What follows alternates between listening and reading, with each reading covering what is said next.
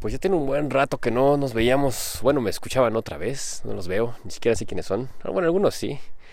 Pero vaya. Vamos a tratar el tema de hoy, ¿no? Eh, otra vez, si ya leíste el título, ya más una idea, ¿no? Abandonando a mis hijos. Muchos se preguntarán si ya desistí de ser padre, si voy a abandonar a mis hijos, al Demian, a Balam. Y pues la respuesta es no, no lo haré. Simplemente decidí hacer este podcast porque me imagino, bueno, algunos de los que me están escuchando serán padres, algunas serán madres, algunos no, algunos tienen pensado serlo, algunos no, algunos lo detestan, ¿no? Simplemente lo rechazan. Pero con justa razón, ¿no? Porque ¿qué implica tener hijos, ¿no? Hoy en día, hoy en día mucha gente no quiere tener hijos, ¿no? Y hay diferentes, mm, ¿cómo lo podemos llamar? Pretextos, para no serlo. Em, conozco mucha gente que dice que, pues ya para qué tener hijos si el mundo está hecho una mierda, ¿no? Pero bueno, yo te digo, justamente ese es un motivo para tener hijos, ¿no? Para trabajar toda nuestra mierda y pues que nuestros hijos crezcan con una postura diferente ante la vida, ¿no? Sin recrear todas esas dinámicas sociales de mierda que hoy en día vivimos. Pero bueno, ahí está el argumento por el cual yo te digo tener hijos es la solución para todo este caos mundial. Simplemente requiere esfuerzo de cada uno. Ahora, a esa donde voy, ¿no? ¿Qué implica tener hijos, no? O por lo menos unos hijos como los que tengo yo. Y no porque sean muy eh, relajientos o mm, no lo sé, ¿no? Muy traviesos. No, no, no. Sino hijos en los cuales se tienen que proveer de pues situaciones o dinámicas familiares saludables que implica que pues sea toda una disciplina de alimentación, una disciplina de límites, de valores, y es tarea difícil, ¿no? Y entre dos no nos damos abasto, ¿no? Entre dos, entre señora X o Irene, mi pareja, y yo, es difícil. Estamos, vean, ahorita dejé de subir contenido aquí porque hubo una mudanza, ¿no? Nos mudamos de la casa en la que estábamos. Y pues ahora ya en, la nueva casa, ya nos vamos a volver a mudar, ¿no? Entonces ha sido un caos porque han sido vacaciones y apenas si nos damos abasto para atender a los muchachos, señora X y yo. Yo ya entré a la universidad a trabajar nuevamente y eso es complicado, ¿no? Estar trabajando y venir a la casa y continuar con las dinámicas familiares. Eso es lo pesado, por lo menos como varón, pues es lo que yo entiendo, llego a saber el por qué muchos de los adultos que conozco, varones, han abandonado a sus hijos. Y es a lo que voy, ¿no? Conozco muchos, conozco demasiada gente, de, hecho yo creo que un 90% de la población, pues está, digamos, abandonada por su padre, ¿no? Es que estoy aquí, pero apedrando al perro los vecinos. Justamente la razón es por la que vamos a mudar, ¿no? Pero bueno, eh, estuve a punto de detener el podcast para ir a reclamar, pero bueno. El perro está metiendo en donde no debe y con justa razón tienen que correrlo. Em, eso, eso me da derecho, ¿no? Cuando vengan los perros que mataron a mis gatos, pues hacerme cargo, ¿no? Y dejarme ir con todo, están en mi propiedad. Entonces, bueno. Eh, entonces, bueno, estaba en que el 90% de la población ha sido abandonada por su padre. Yo fui abandonado emocionalmente, inclusive cuando mis padres se separaron, mi padre se fue a su casa, mi madre, yo me quedé con mi madre. Eh, pero vaya, yo sigo en contacto con mi padre, ¿no? Desde entonces. Mi padre no me, nunca me ha desatendido, ¿no? Eh, él me ayudó a pagar la, bueno, me pagó la universidad, me ha ayudado mucho, ¿no? Muchísimo me ha ayudado mi padre económicamente. No ha habido un abandono como tal. Ha, habido un abandono, o hubo un abandono emocional, pero hasta ahí, ¿no? Em, ¿Qué pasa después, no? Viene toda esta parte de, en mi caso, de religarme con mi padre. Eh, de entender por qué fue esa situación. Y hoy entiendo, ¿no? Porque él tomó su camino y pues no me llevó con él. Pero mucha población, eh, muchos conocidos que tengo, muchos pacientes, solo han visto a sus padres masculinos unos cuantos años, ¿no? Y la mayoría se va cuando son pequeños, cuando están en los primeros dos años de vida. Y es justamente ahorita lo que estoy tocando con mi hijo el mayor. Va a cumplir dos años en el mes que viene. Y pues entiendo por qué los padres se van, ¿no? Y esto es, no, no es una justificación de por qué el abandono, pero sí es entender, y esto es para que tú, si lo estás viviendo, si tú lo vas a vivir algún día, lo tengas presente y sepas que al término de esta crisis hay algo muy agradable, ¿no? ¿A qué voy con esto, no? A ver, vamos a ver. Es muy difícil andar cuidando a un niño, chillón, berrinchudo, que no habla, que simplemente grita, que simplemente se expresa como él puede y llega a fastidiar porque no comprendemos qué es lo que quiere, ¿no? En mi caso así es. Eh, llega a ser una tarea de casi 24 horas. A ver, bueno, eh, sí podría ser porque en las noches se despiertan gritando, llorando, no nos dejan descansar, ¿no?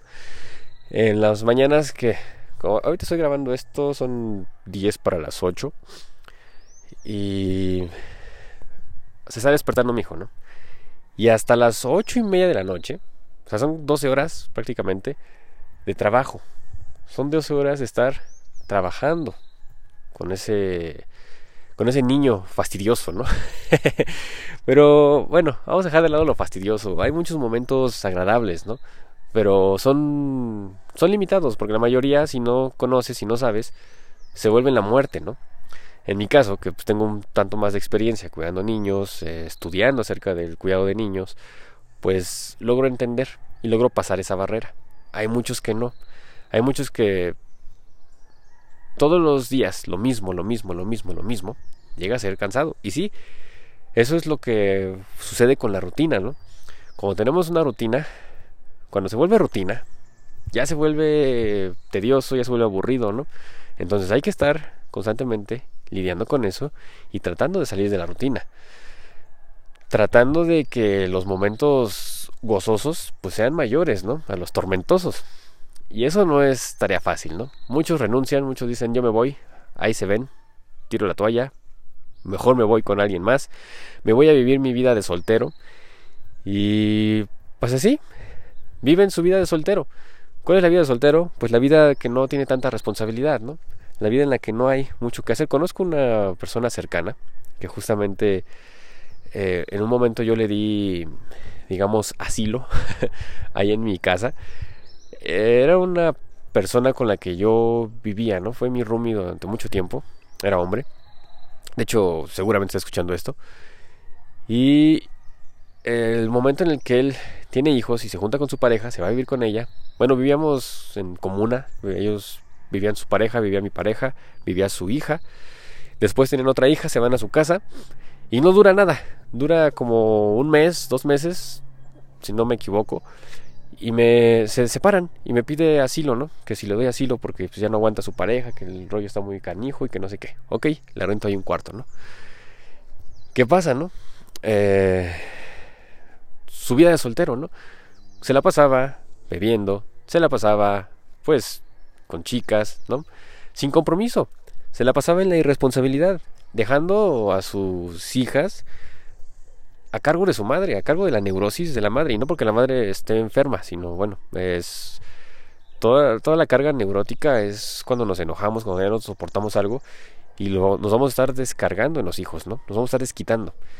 Entonces ahora imagínense, ¿realmente quieres y amas a tus hijos? Pues no los dejas, ¿no? Eso es dañarlos. A menos que tú los estés dañando y cuando los dejes estén mejor. Pero si los dejas y van a estar peor, vaya, ¿no? Eh, ¿Qué acto es ese, no? Es un acto de irresponsabilidad y que parte del no querernos a nosotros. ¿Por qué? Porque esta persona que les digo, pues renunció, renunció a querer seguir trabajándose, a querer seguir contactando en qué podía mejorar. Uno, en la relación con su pareja. Dos, en la relación con sus hijos. Y tres, simplemente la relación con él. Que bueno, esa sería la primera, ¿no? La relación con él estar constantemente aprendiendo a lidiar, aprendiendo a trabajar, aprendiendo a resolver los conflictos de él mismo, que por eso mismo tenía problemas con su pareja. No sé si me explico. Cuando tenemos un conflicto, tenemos que revisar qué es lo que estamos haciendo, ¿no? Nosotros para tener ese conflicto. El del conflicto no es el de enfrente. Él tiene sus conflictos, pero nosotros vamos a estar chocando con ellos. Y si nosotros no resolvemos a partir de ese conflicto lo nuestro, pues vamos a seguir en lo mismo. Y con quien estemos, con la pareja con la que estemos, y apuesto a que esta persona que se separó y abandonó a sus hijas, tiene o está teniendo los mismos conflictos que tuvo con la pareja anterior, con la pareja con la que está.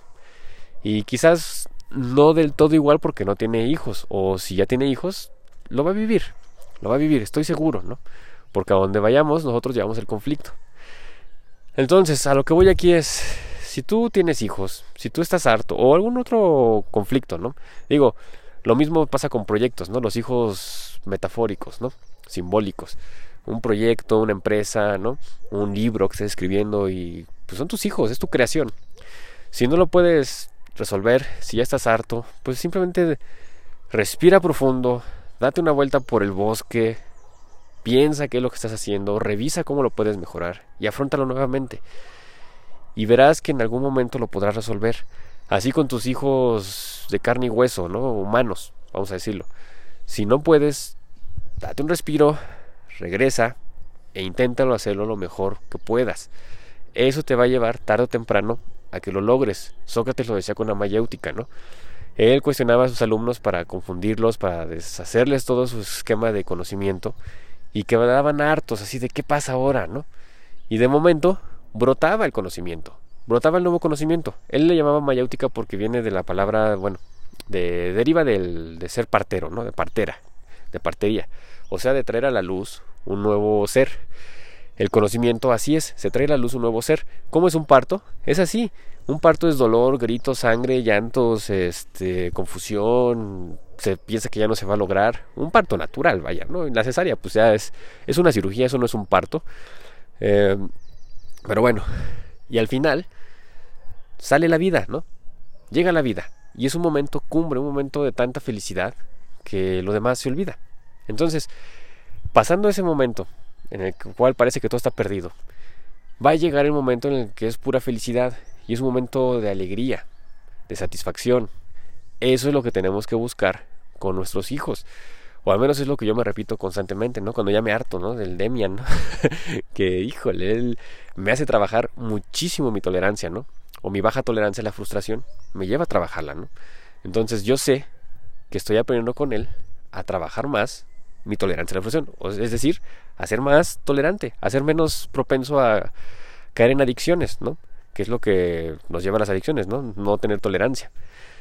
Entonces, y adicciones de todo tipo, ¿eh? no, no me refiero a que heroína, cocaína, eso que manejan en la televisión, ¿no? No, no, no. Adicciones inclusive al teléfono, ¿no? Yo me he dado cuenta, ¿no? Cuando ya no, ya no aguanto, me voy al teléfono, nadie me la paso, ¿no?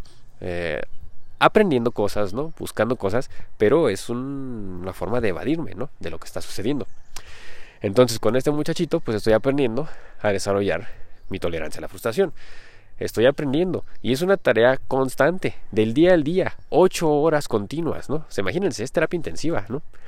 Y yo hoy en día estoy agradecido de tener estos dos hijos, estoy agradecido de tener al Demian, que me esté haciendo ver mi sombra, porque yo sé que eso simplemente es trabajo para mí, y si yo trabajo eso, a él le voy a hacer la vida más enriquecedora, más fácil, más gozosa.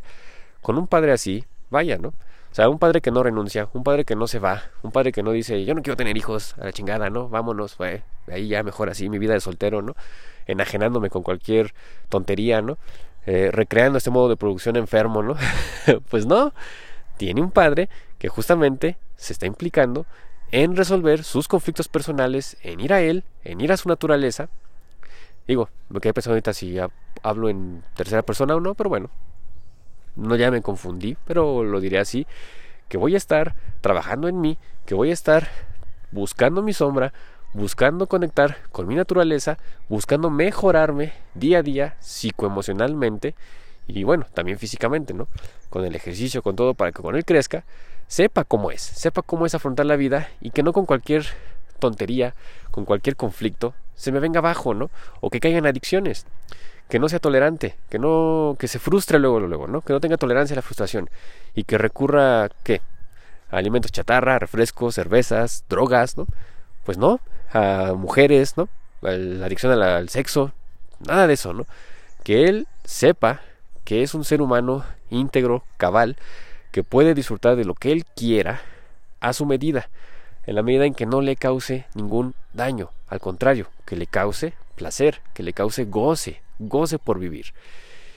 Y bueno, pues así es como me manifiesto yo en mi paternidad. Si tú tienes hijos, paciencia, ahora sí que la ciencia de la paz. espera sabiendo que esperas, esa es la paciencia, ¿no? Saber esperar sabiendo que esperas, ¿no? Saber, yo el invierno, ¿no? Es muy frío.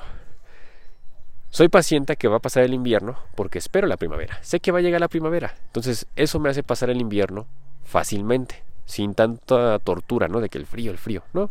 Y hasta disfruto el invierno, ¿no? Disfruto ese recorrido invernal, esos fríos. Así es esto, ¿no? En esta situación, pues así, lo, por más espeluznante diabólico, frustrante que parezca la relación con un hijo, va a pasar, va a pasar.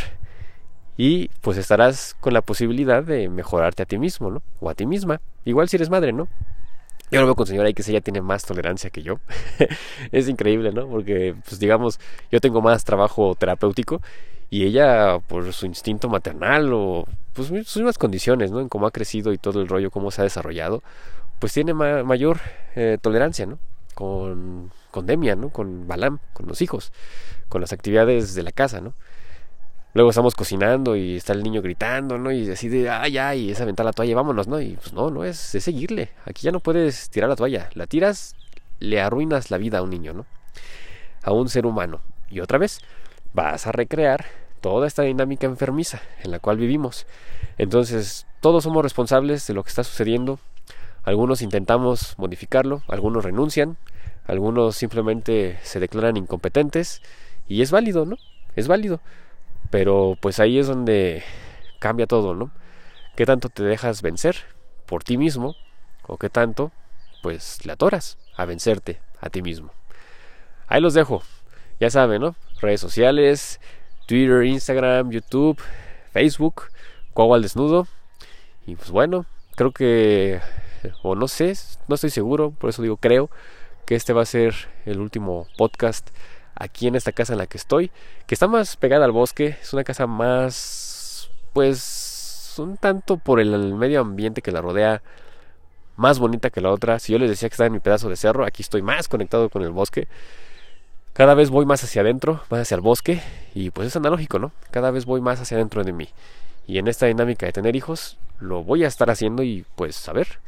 Hoy mi padre me escribió un mensaje, ¿no? Que tiene curso de, de inglés y que lleva 50 años aprendiendo inglés y que siempre se da cuenta de algo nuevo, ¿no? Pues sí, así la vida, ¿no? Siempre nos va a traer cosas nuevas en las cuales podamos aprender y más si lo enfocamos a aprender de nosotros mismos.